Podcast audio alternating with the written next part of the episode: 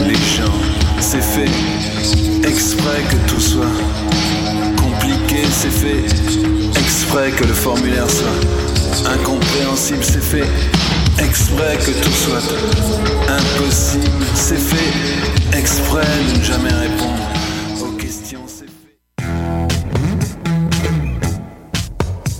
30 novembre au 18 janvier, soumets ton projet d'émission et tu pourrais devenir l'un des collaborateurs de choc.ca lors de la saison d'hiver 2016. Tous les sujets sont permis. Information, sport, environnement, politique, humour, musique. Cet hiver, joins-toi à une équipe diversifiée qui axe son travail sur la découverte du monde sous un œil différent et qui nage à contre-courant de la culture de masse.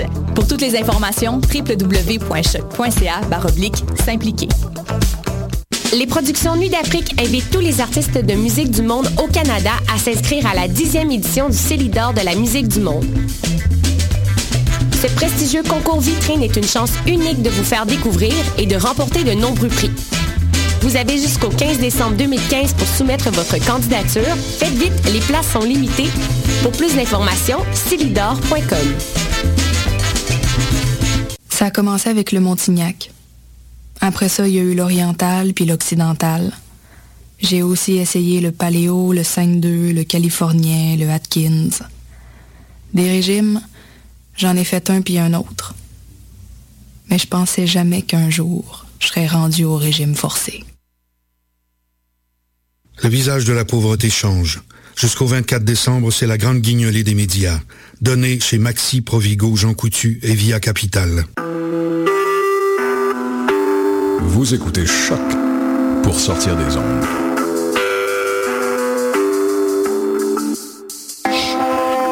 Podcast, musique, découverte.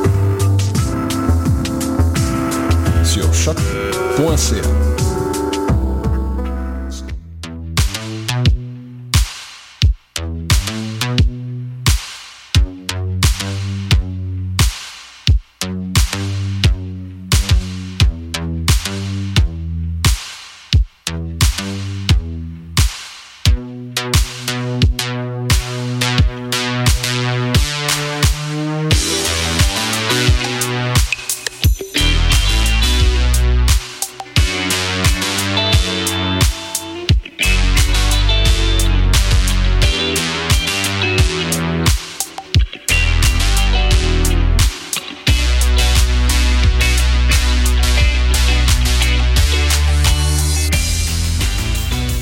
Bonjour chers auditeurs de choc, ici Félix Deschênes et vous écoutez Le Monde en marge, où on cible des sujets d'actualité internationale qui n'ont pas été euh, donnés à voir aux Québécois.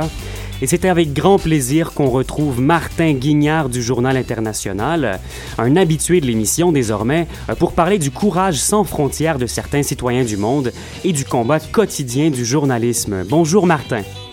Bonsoir Félix, bonsoir à tous. Et euh, justement, ici, on opinait du chef, euh, on, on, baissait le chapeau pour saluer Martin en studio parce que je suis accompagné de Charlotte Martinet et de Clément Barguin qui sont avec moi. Bonjour à vous. Salut, Félix, salut Martin. Salut. Et euh, vous allez respectivement, vous, nous parler des politiques austères farfelues du nouveau président de la Tanzanie, John Magufuli, euh, toi Charlotte, et euh, toi Clément, de l'arrivée à la COP 21 de pays qui ont moins attiré notre attention, donc très intéressant comme menu aujourd'hui. Euh, je reviens à mon collègue Martin Guignard au bout du fil. On parle de l'organisme Reporters sans frontières qui incarne précisément euh, ce besoin de parler du monde en général et des endroits qui échappent à la couverture des grands médias, ce qui nous est cher bien sûr ici au Monde en Marge. Et là, Martin, euh, RSF a décerné le 17 novembre dernier les prix pour la liberté de presse. Oui, Félix, c'est à Strasbourg pour la troisième année consécutive que s'est tenue la cérémonie de remise de prix organisée par RSF, dont tu parlais, Reporters sans frontières, mhm. en partenariat avec TV5 Monde. L'organisation remet en fait euh, trois prix chaque année depuis 1992. Le prix du journaliste citoyen, le prix du journaliste et le prix du média. Mhm. Et euh, qui sont ceux justement que RSF récompense à travers ces prix pour la liberté de presse, Martin? Eh bien, par exemple, la catégorie citoyen-journaliste récompense des personnes dans le monde qui ne sont pas forcément journalistes, mais qui, par leurs actions ou à travers ce qu'ils écrivent, euh, militent pour leur droit d'expression Mhm. et le droit à l'information de leurs concitoyens. Le lauréat 2015 est, par exemple, un groupe de neuf blogueurs éthiopiens qui tiennent à jour le blog Ethiopia Zone 9. Hmm. Le nom fait en fait euh, pertinemment référence aux huit sites géographiques de la prison éthiopienne où sont incarcérés les ennemis de la nation, entre guillemets. La neuvième zone étant en fait tout le reste de l'Éthio- de l'Éthiopie, considéré euh, par ces blogueurs comme une réelle prison. Mhm. En effet, toute information publiée concernant les violations de la Constitution de la part du gouvernement est susceptible d'amener son auteur en prison, la vraie cette fois, entre quatre murs. Oui, d'ailleurs, il y a six des neuf blogueurs qui avaient été emprisonnés, puis euh, qui ont euh, tout de même euh, tout récemment été relâchés après 15 mois d'in- d'incarcération, oui. Comme le titre même de leur blog le laisse à penser, Martin, ils sont pas libres pour autant. Effectivement, donc dans cette zone 9, euh, l'Éthiopie, qui est également une prison, l'un d'eux, le Zelalem Kibret, a par exemple été retenu sur le territoire éthiopien alors qu'il devait se rendre à Strasbourg pour recevoir justement le prix de Reporters sans frontières Mhm. et s'est vu confisquer son passeport à l'aéroport international. Autant dire que les chances sont maigres pour qu'on le laisse aller à New York pour une autre cérémonie où le blog a été primé et où il était convié. C'est cette fois le comité de protection des journalistes qui avait euh, décerné ce prix au blog. Puis il est aussi pertinent, je pense, de, de rappeler que RSF place l'Éthiopie à la 142e place sur 180 dans son classement mondial de la liberté de presse. Oui, ce classement, c'est euh, une liste des pays du monde classés en fait selon différents critères croisés. On y trouve le pluralisme des informations, l'indépendance des médias, la censure externe et l'autocensure, la transparence des institutions médiatiques ou encore le cadre légal de la presse. Alors on pourrait croire que selon ce dernier critère, le cadre légal, l'Éthiopie pourrait remonter un peu dans la liste parce que sur le papier, la liberté d'expression est bien constitutionnelle sur l'ensemble des territoires. Mais en réalité, euh, le classement, et c'est là qu'il est pertinent, prend plutôt en compte l'impact des lois sur la marge de manœuvre des médias. Et en Éthiopie, en fait, il est assez près de zéro. Mhm. Donc oui, euh, lister les pays en fonction de leur indice de liberté d'information, mais euh, quel est le combat direct des reporters sans frontières? Eh bien, ils défendent euh, la liberté d'expression et d'information dans le monde, qui sont, disent-ils, le fondement de toute démocratie. C'est ce que disaient les quatre fondateurs de l'association en 1985 à Montpellier, dans le sud de la France, qui voyaient dans ces droits inali- inaliénables le seul remède possible à plusieurs fléaux de notre société, tels que la torture, les massacres génocidaires, les inégalités hommes-femmes ou encore certaines abjections environnementales de certaines entreprises ou même parfois de certains gouvernements. Mhm. Ils rappellent en effet euh, sur leur site internet que des massacres ont pu être évités dès lors que la presse, euh, locale ou internationale, avait su interpeller l'opinion publique sur les événements. Donc ça mettait un frein immédiat. Ou encore que certains dirigeants politiques corrompus avaient cessé leurs habitudes illégales dès que la presse avait publié des détails compromettants sur cette affaire. Mhm, On peut penser d'ailleurs à certains exemples, euh, euh, en effet, et surtout dans les pays qui avaient échappé à la presse occidentale initialement. Euh, mais concrètement, qu'est-ce qu'on fait chez RSF pour soutenir les citoyens journalistes, Martin? Alors, euh, je précise que l'association est vite devenue internationale avec son nom anglais Reporters Without Borders et euh, l'association se veut maintenant le relais des informations concernant les infractions faites par certains gouvernements à l'encontre de ces, de ces citoyens journalistes. Donc des gens qui n'ont pas fait d'études de journalisme, comme je l'ai dit plus tôt, mais qui s'engagent euh, malgré tout pour dénoncer les exactions de leur pays, la plupart du temps sur Internet. Pour faire plus simple, Félix, RSF fait du journalisme, mais du journalisme engagé. En lançant un appel international pour la libération des journalistes de Koumi Riyet en Turquie, leur dernière en date sur leur site internet, ou en remettant des prix à des blogueurs, à plus forte raison quand ceux-ci ne peuvent pas venir à la cérémonie parce que leur gouvernement les met sous restriction de déplacement, RSF contribue à porter haut et clair le flambeau de valeurs reconnues par les peuples du monde entier. Pour me faire un peu poète, Félix, le phare des libertés brille dans la nuit, mais le brouillard est bien épais et ceux qui envoient la lumière sont souvent déjà bien au sec. Mhm, on entendrait presque Émile Néligan qui nous est cher ici au Québec. hein. et, et justement, Clément, toi, tu as, une précision par rapport à, à ces journalistes en Turquie. Oui, par, par rapport à l'appel international justement pour la libération des journalistes turcs Kan Dundan et Erden Gül, je ne sais pas si je prononce bien leur nom, ainsi que tous leurs confrères injustement emprisonnés en Turquie, juste pour souligner quand même que RSF a vraiment une résonance à l'échelle internationale et que cette association euh, a sa place dans les relations internationales.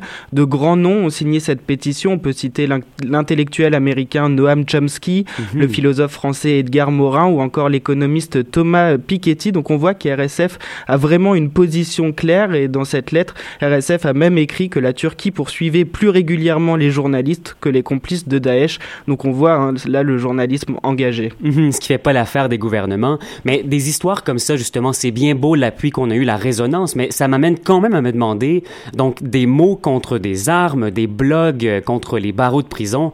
Est-ce que c'est pas un combat déséquilibré? Il faut quand même pas être cynique euh, pour croire que c'est un combat qui peut toujours être donné, Martin. Effectivement, Félix, on pourrait lancer le débat.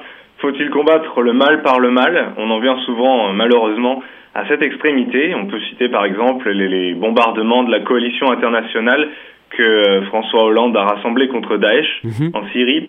Ou faut-il combattre le mal par l'exemplarité Mais vous savez, je crois quand même que ça donne des espoirs à beaucoup de gens dans le monde quand un prix de la liberté est attribué à un citoyen journaliste d'un pays situé tout en bas du classement de la liberté de la presse.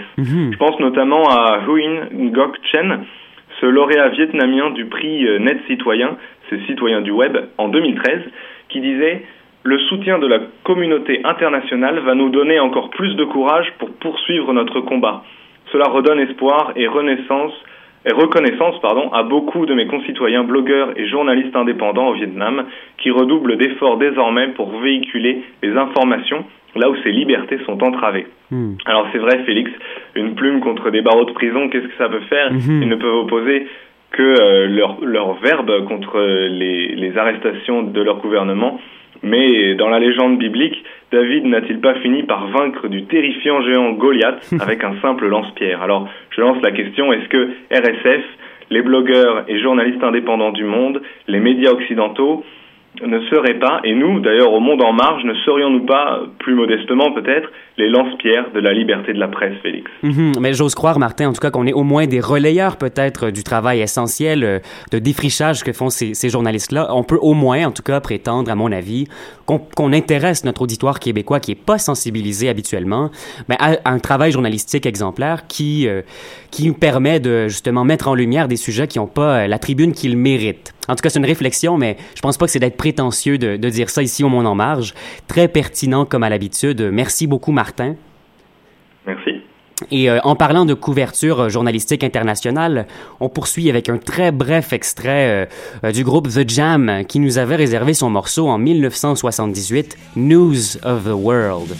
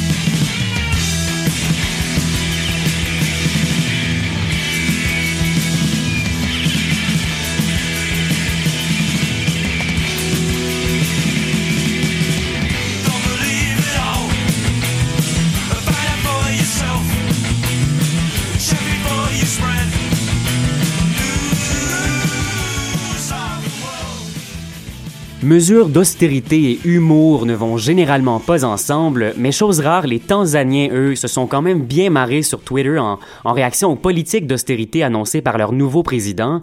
Il faut dire que certaines de ces politiques-là sont plutôt loufoques. Et Charlotte, c'est ce que tu nous racontes aujourd'hui au Monde en Marge.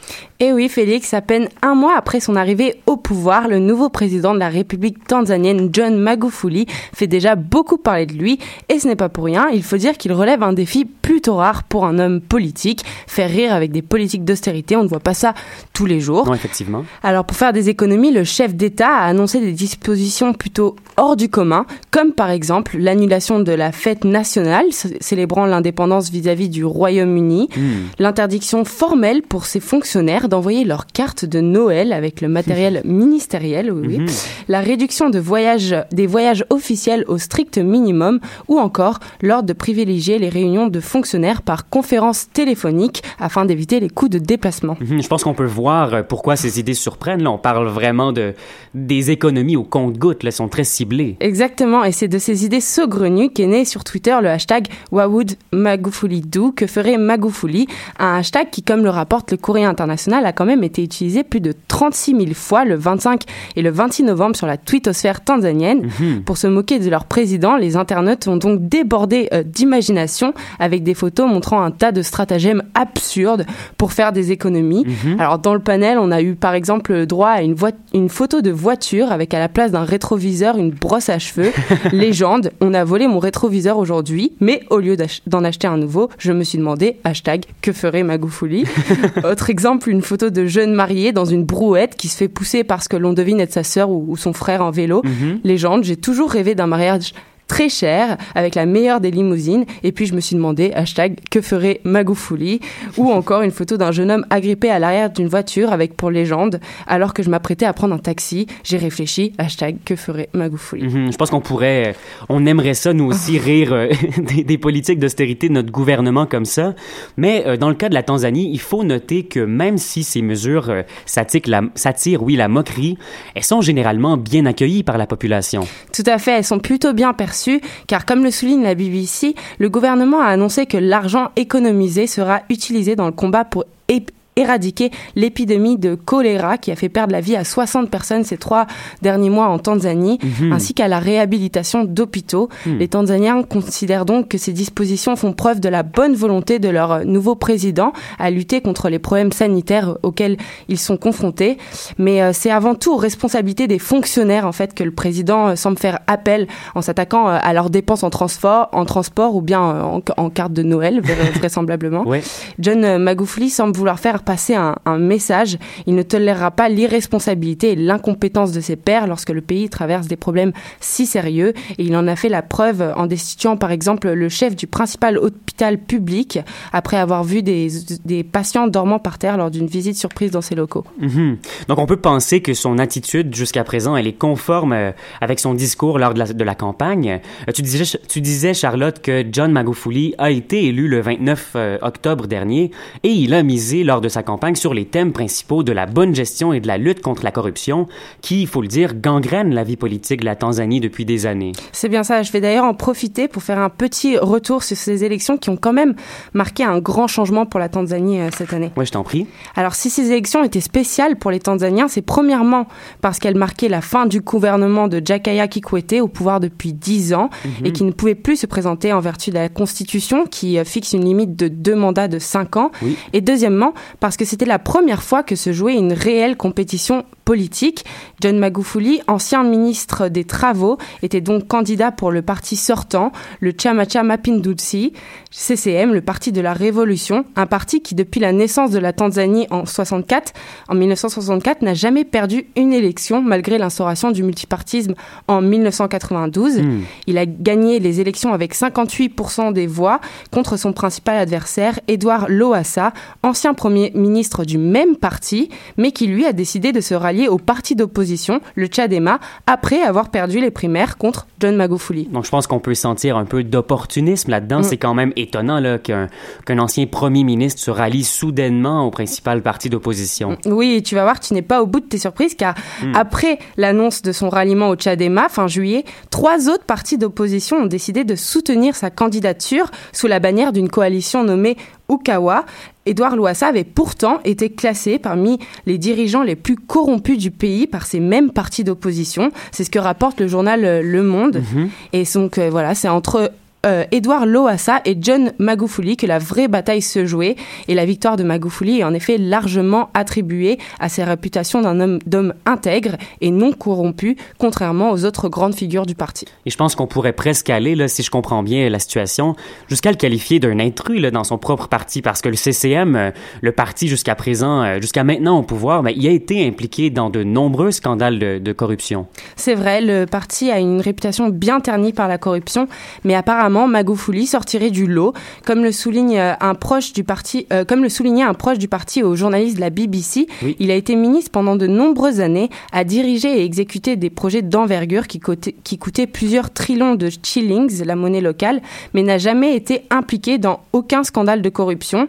Et c'est d'ailleurs cette intégrité et son travail efficace en tant que ministre des Travaux, notamment reconnu pour son programme de construction de routes à travers le pays, qui lui a valu d'être surnommé le bulldozer. Mhm. S'il veut préserver cette réputation de bulldozer, John Magufuli a plutôt intérêt à tenir ses promesses et se préparer aux grands défis qui l'attendent, particulièrement en termes de santé, d'éducation et de corruption. Donc, je pense que ce qu'il faut retenir de cette chronique-là, c'est, oui, des initiatives très ciblées, un peu loufoques, mais qui semblent, à mon Mm. avis, en tout cas, de ce que j'ai compris, moins être une attaque directe au service public euh, et, au- et une réduction, par exemple, idéologique de la taille de l'État qu'un rationnement pour ensuite réinvestir dans la santé, dans la lutte au choléra.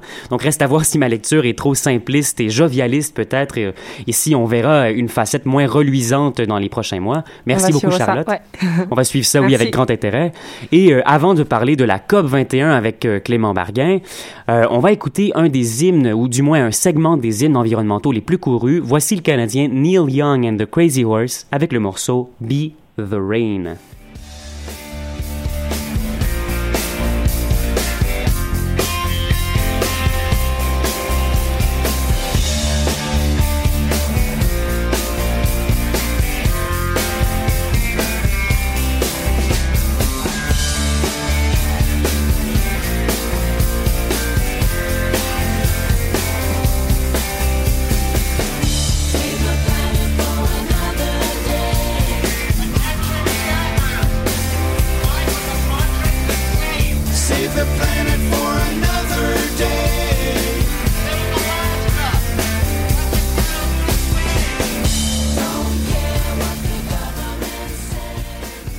Save the Planet for Another Day chantait Neil Young euh, dans un hymne un petit peu euh, cynique par rapport au pouvoir des gouvernements face euh, à la situation environnementale du monde, alors que c'est peut-être très pertinent parce que les gouvernements sont tous réunis. Il y en a cinq- 152 chefs d'État qui sont actuellement à Paris pour la COP 21, la conférence sur le climat, euh, euh, dont l'enjeu est de maintenir à moins de 2 degrés le réchauffement climatique depuis l'ère industrielle d'ici à 2100.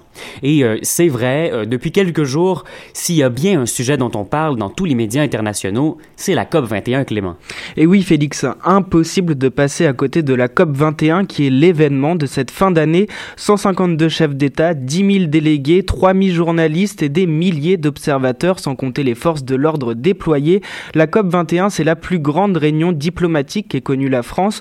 Pendant une dizaine de jours, Paris devient la capitale du monde quelques semaines après les attentats du 13 novembre. Mhm. Et justement, au Monde en Marge, on va essayer d'apporter un regard nouveau euh, euh, sur cette conférence sur le climat. Dans les médias, les vedettes de la COP 21 sont souvent les pays de l'Union européenne, les États-Unis, la Chine, le Canada, euh, la Russie aussi, mais on parle très peu des petits pays qui sont directement menacés par le réchauffement climatique. Alors c'est vrai qu'on s'intéresse aux grandes puissances de ce monde, mais ce n'est pas vraiment elles qui sont les plus méritantes dans toute cette histoire. Mhm. Il y a des plus petits pays qui ont mis en place des politiques environnementales efficaces et c'est sans doute eux qui ont les solutions de demain. Oui, on peut d'abord euh, penser par exemple aux petites îles qui doivent agir pour ne pas euh, être submergées. Euh, Edmé Potet, notre collaboratrice du Journal international, s'y était d'ailleurs déjà intéressée ici au Monde en Marge il y a quelques semaines. Oui, tout à fait Félix. hein. Pour des petites îles comme les Seychelles ou l'île Maurice, le réchauffement climatique est une question de survie à court terme.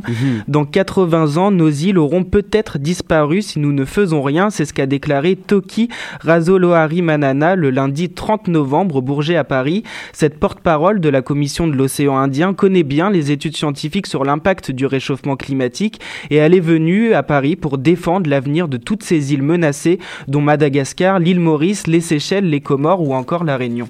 Et D'ailleurs, si je peux me permettre, Clément, quand tu parles de ces îles dont l'existence même est menacée par le réchauffement climatique, ça m'évoque le, le discours poignant du président des, des îles Marshall qui, en tenue traditionnelle à l'ouverture de la COP, a rappelé aux 150 chefs d'État devant lui que sa nation euh, se trouvait à 2 cm au-dessus euh, de la mer et a imploré leur aide pour que son pays ne soit pas submergé par la montée des eaux. Je n'ose même pas imaginer euh, Mhm. comment ça, enfin quel traumatisme ça doit être de se dire que peut-être dans quelques années ton pays n'existera plus. C'est ça, quand, quand l'environnement n'est plus un enjeu moral, mais vraiment Mm. une, une, une entrave à la survie. c'est ça, exactement. Et euh, Edmé Potel l'avait très bien fait valoir avec des exemples poignants là, euh, au Monde en Marge ici il y a quelques semaines. On revient euh, justement à cette représentante Toki Rasolo Hari Manana, oui, C'est pas bien. facile. pas facile, non. Mais elle-même, elle est native de Madagascar et les conséquences du réchauffement climatique, elle en est témoin depuis euh, très longtemps, Clément. Oui, comme tu l'as dit, Félix, hein, cette représentante est née à Madagascar et ça fait maintenant 13 ans qu'elle vit à l'île Maurice et elle sait bien que dans l'hémisphère euh, nord, on ne se rend pas toujours compte de la situation climatique des pays du sud. Et comme le mentionne France 24, il faut quand même savoir que c'est 26 millions d'habitants qui vivent dans cette zone de 5,5 millions de kilomètres carrés et qui sont directement menacés par la montée des eaux et les catastrophes naturelles de plus en plus fréquentes. Mhm. Et sur ce point-là, les grands dirigeants du monde euh, ont mis quand même beaucoup de temps avant de reconnaître euh, la gravité de la situation climatique dans les pays que tu viens de citer. Les habitants sont quand même affectés euh, depuis longtemps là, par les dérèglements du climat du globe. Tout à fait, et pour illustrer ça, on peut euh, penser par exemple au terme, au terme de réfugié climatique qui est Mm. assez récent et qui est entré au cœur des discussions euh, politiques il y a peu de temps. Mhm. Pourtant, ce n'est pas un phénomène nouveau, il y a bien longtemps que des populations doivent se déplacer à cause du réchauffement climatique. Oui. Alors c'est vrai qu'il est extrêmement difficile d'avoir des chiffres précis sur le nombre de ces réfugiés climatiques, mais chaque année, ce sont des milliers de personnes à travers le monde qui sont contraintes de quitter leur terre. Mhm. Et pour revenir à ces îles de l'océan Indien qui semblent être un, un- un exemple très pertinent, euh, comment est-ce qu'on peut observer les changements liés au réchauffement climatique concrètement, Clément? Ouais, alors le plus frappant, selon Toki Razolo-Hari Manana, reprise par France 24, c'est qu'il n'y a plus de saisons distinctes. D'habitude, il y a 9 mois d'été et 3 mois d'hiver, mais l'été est devenu plus froid et l'hiver plus chaud et il faut constamment s'adapter. C'est ce qu'elle a raconté au Bourget à Paris. Et ces dérèglements ont un impact économique très important, surtout sur la pêche. Cette partie de l'océan Indien, c'est la seconde zone au monde pour la pêche au thon.